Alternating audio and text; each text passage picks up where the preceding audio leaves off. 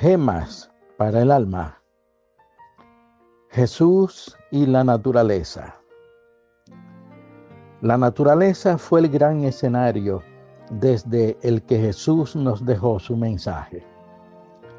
Veamos, por ejemplo, cómo la montaña sirvió los propósitos de Jesús.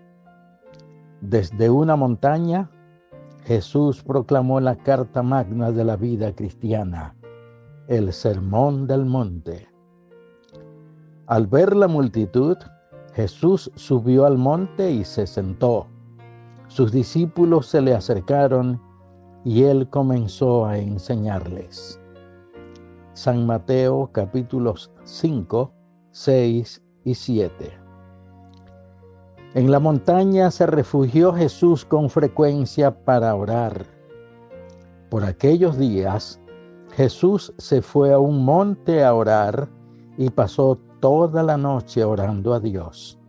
Lucas 6, 12. Desde el monte de la transfiguración, reveló a sus discípulos su gloria divina al lado de Moisés y Elías. Mateo 17, 1 y 2.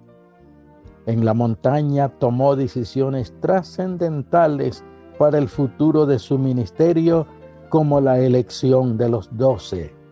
San Marcos 3, versículos 13 y 14. En la montaña dialogaba con su Padre, como en la víspera de su crucifixión. San Lucas 22, 39 al 42. Y, como si esto fuera poco, en el monte Calvario culminó su obra de redención. Juan 19, 16 al 18. Y desde un monte se despidió de sus discípulos y se fue a los cielos. Los Hechos 1, 9 al 12. La civilización de todos los tiempos ha usado la montaña para encontrarse con sus dioses. En la Biblia, la montaña, como toda la naturaleza, sirve con frecuencia el propósito de Dios de encontrarse con el hombre para transmitirle su voluntad.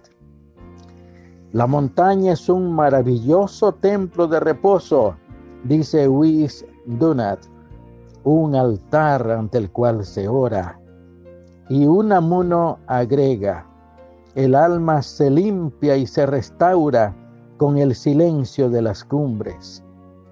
Y no solo la montaña, el azul del cielo, el verde de las plantas, la transparencia cristalina de las fuentes, el susurro del viento, los mil colores, formas y sonidos de la naturaleza nos hablan de la presencia y poder de Dios.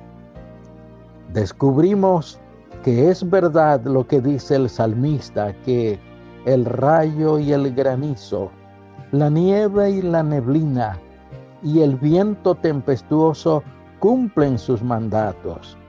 Y montes y colinas, los cedros y árboles frutales, animales domésticos y salvajes, las aves y reptiles alaben al Señor.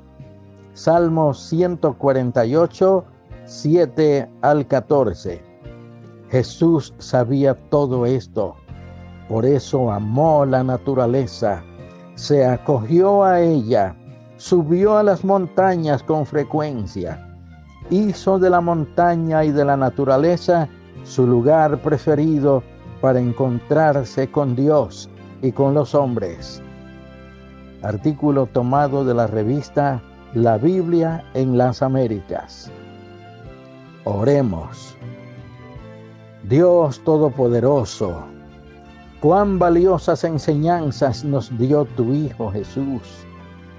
Amaba las multitudes, pero amaba también la soledad de los campos y colinas. Apreciaba el mar azul y también las suaves brisas del atardecer. Ayúdanos, como Él, a amar y cuidar tu creación en la naturaleza. En el nombre de tu Hijo Jesús lo rogamos todo. Amén.